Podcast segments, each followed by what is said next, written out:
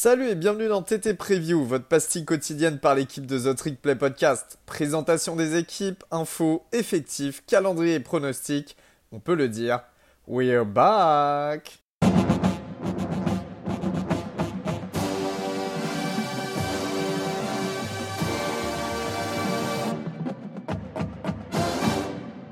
Bonjour et bienvenue à tous.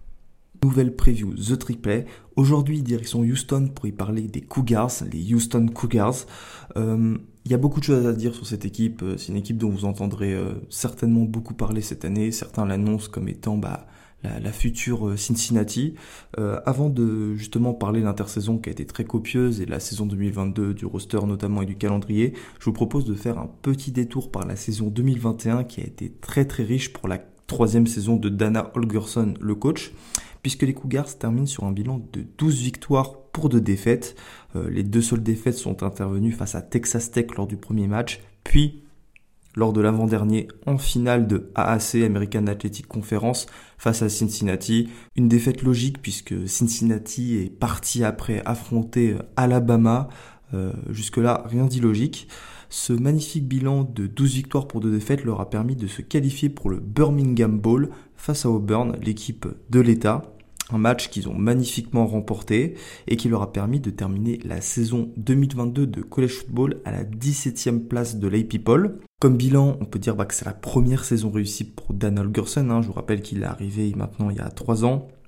Ces deux premières années avaient été compliquées avec des bilans euh, à chaque fois négatifs et une gestion de l'effectif euh, qui était notamment critiquée parce qu'il faisait redshirt tous ses joueurs, notamment les quarterbacks, de façon à ce que les quarterbacks euh, aient tous en fait une année d'éligibilité supplémentaire. Par exemple, il les faisait jouer 4 matchs, pas plus, pour pouvoir préserver une année d'éligibilité en plus. Au niveau de l'intersaison, et c'est là que ça devient très très intéressant, Houston a été l'une des équipes les plus actives, l'un des programmes les plus actifs de tout le pays. Tout d'abord parce que ça a été acté, les Cougars arrivent en Big 12 en 2023 et non pas en 2024. Euh, ça c'est la première euh, grosse nouvelle et qui va en faire euh, découler d'autres. notamment celle des moyens mis à disposition par l'université, par les boosters, les alumni qui ont de l'argent en fait et qui investissent dans l'université, puisqu'ils ont approuvé l'investissement, un investissement de 75 millions de dollars euh, pour de nouvelles infrastructures, euh, tout simplement pour euh, rendre en fait le programme, pour mettre le programme de Houston au standard des équipes du Power 5, avec une fin de, travaux prévue dès 2024. Donc voilà, Houston aura déjà une saison de Big 12 dans les jambes. À ces deux bonnes nouvelles, il y en a une troisième, évidemment, puisque Dana Holgerson a été prolongé jusqu'en 2027. c'est logique, hein, c'est un coach qui allait demander qui était déjà demandé à l'époque d'ailleurs, hein, quand il avait quitté West Virginia. Je rappelle qu'il a fait une, petite décennie à West Virginia. Euh, cette prolongation s'est accompagnée évidemment d'une augmentation de salaire, euh, j'ai envie de dire, euh, méritée dans le paysage actuel du college football, mais surtout une augmentation de l'enveloppe pour payer les coachs assistants, chose qui est très très importante.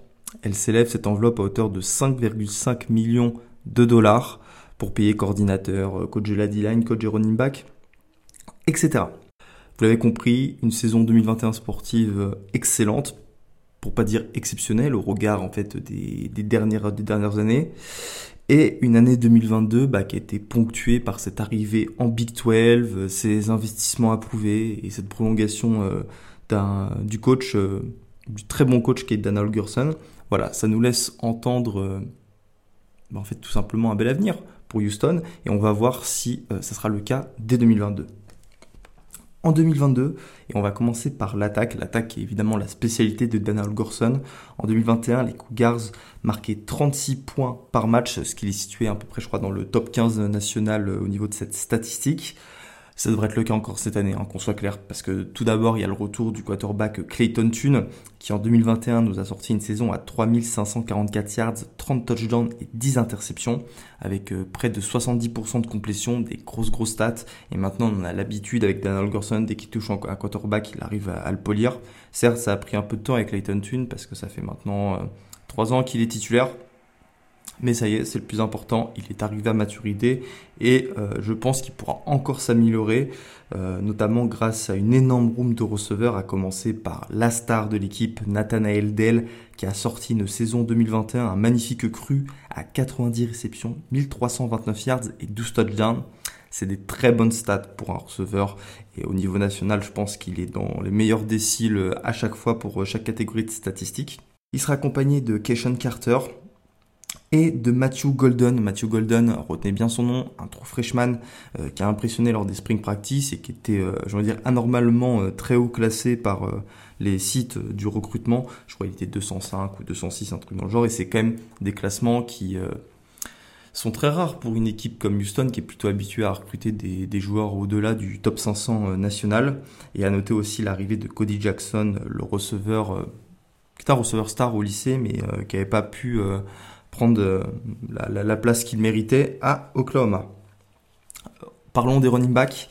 C'est un petit peu plus compliqué euh, les running backs. Si c'est plus compliqué, c'est parce que la star au poste, Alton McCastill, s'est blessé et il sera vraisemblablement absent toute la saison. Lui qui avait sorti euh, une campagne 2021 aussi exceptionnelle en tant que true freshman, Sestel Jones, c'était énorme.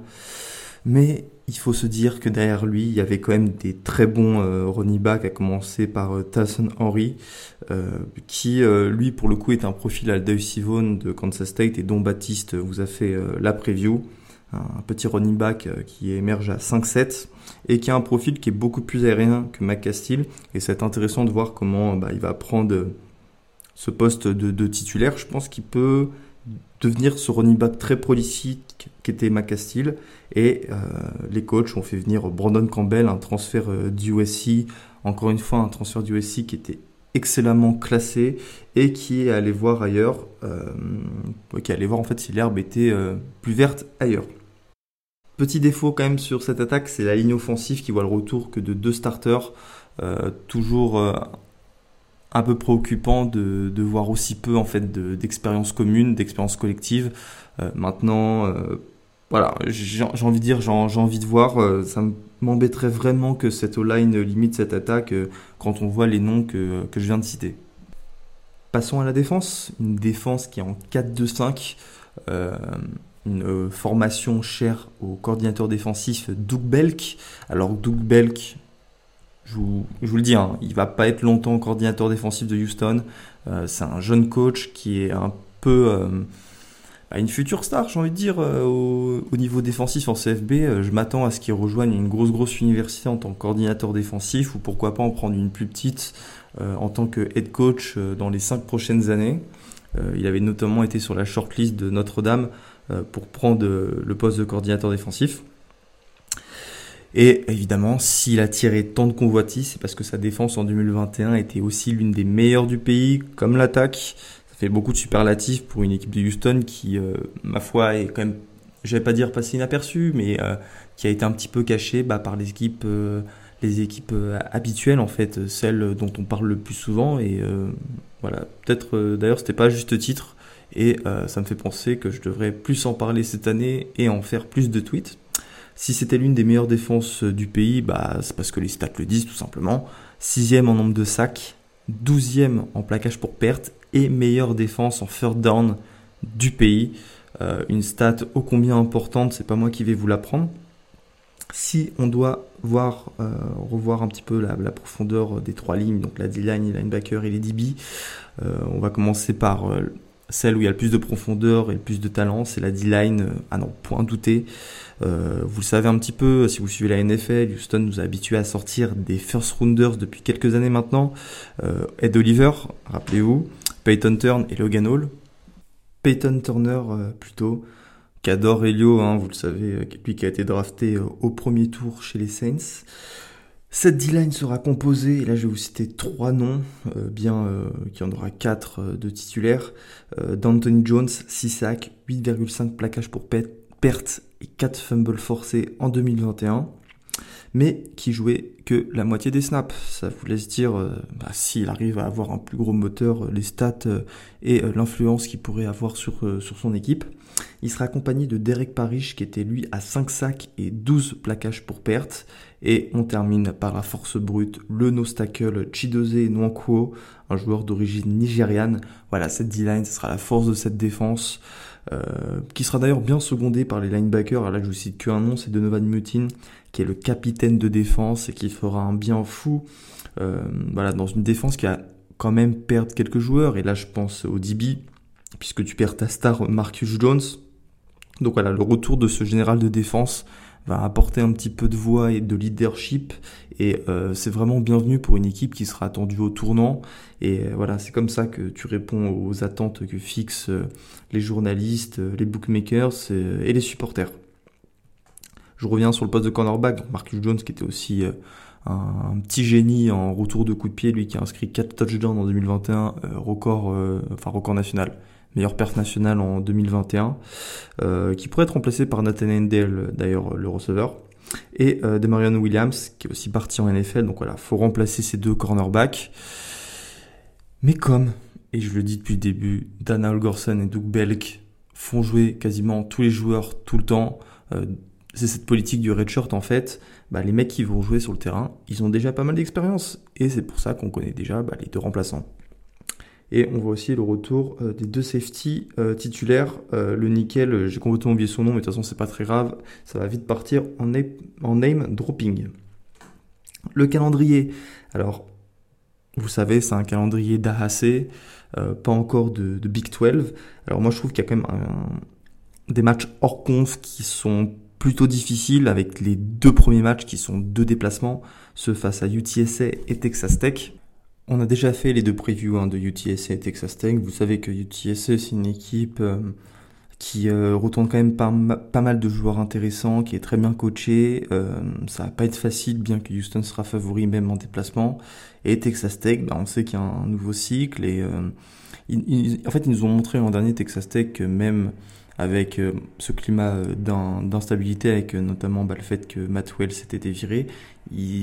C'est une équipe qui a réussi à, bousculer les, meilleurs de la conf. Et voilà, c'est deux matchs qu'il ne faudra pas perdre si Houston a envie de d'espérer aller à un bowl du Nouvel An. Bon là, je saute un petit peu les étapes. Je termine vite avec ce calendrier.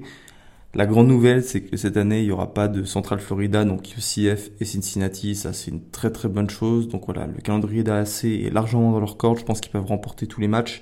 C'est pour ça que moi, je pars avec un prono de 11 victoires pour une défaite. Ça va forcément en lâcher un. Euh, pourquoi pas Texas Tech ou un match à la con face à Memphis en conférence.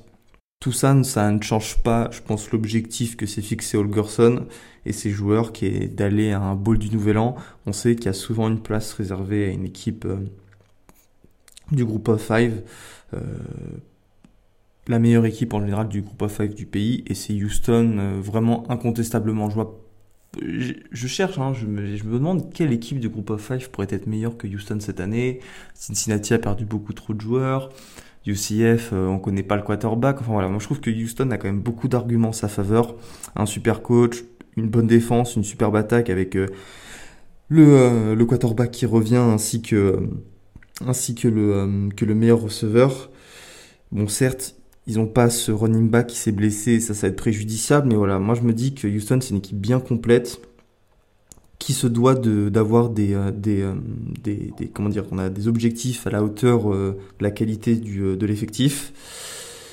Voilà, moi je pars sur un bilan de 11 victoires et une défaite, et évidemment, ça c'est mon petit prono pour les 10 prochaines années, mais je pense que Houston a vraiment un, un avenir qui peut être brillant. Euh, je vous ai cité, hein, il y a de l'argent qui rentre dans le programme, ça n'hésite pas à investir. Ils vont arriver en Big 12. Houston, c'est quand même la quatrième ou la cinquième ville des États-Unis en nombre d'habitants. Euh, c'est un marché euh, qui peut être hyper intéressant pour les, pour les joueurs.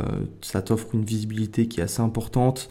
je vous parle même pas de la Nile, surtout au Texas. Et puis, le, gars, le Texas, c'est quand même un, un, un terrain où, enfin, ce qui, est fertile en fait tout simplement c'est euh, la meilleure c'est le meilleur état du pays pour recruter des prospects avec la Floride voilà si Houston arrive à capitaliser sur tout ce qui s'est passé en 2021 en 2022 euh, ça pourrait vite devenir une grosse grosse équipe nationale Peut-être que je m'enflamme un peu, mais voilà. Il y a, y a vraiment en fait les fondations qui se dessinent et moi j'ai envie d'y croire. Sur ces derniers mots, euh, moi je vous dis à la prochaine, certainement à demain pour une nouvelle preview de The Triplet. Salut à tous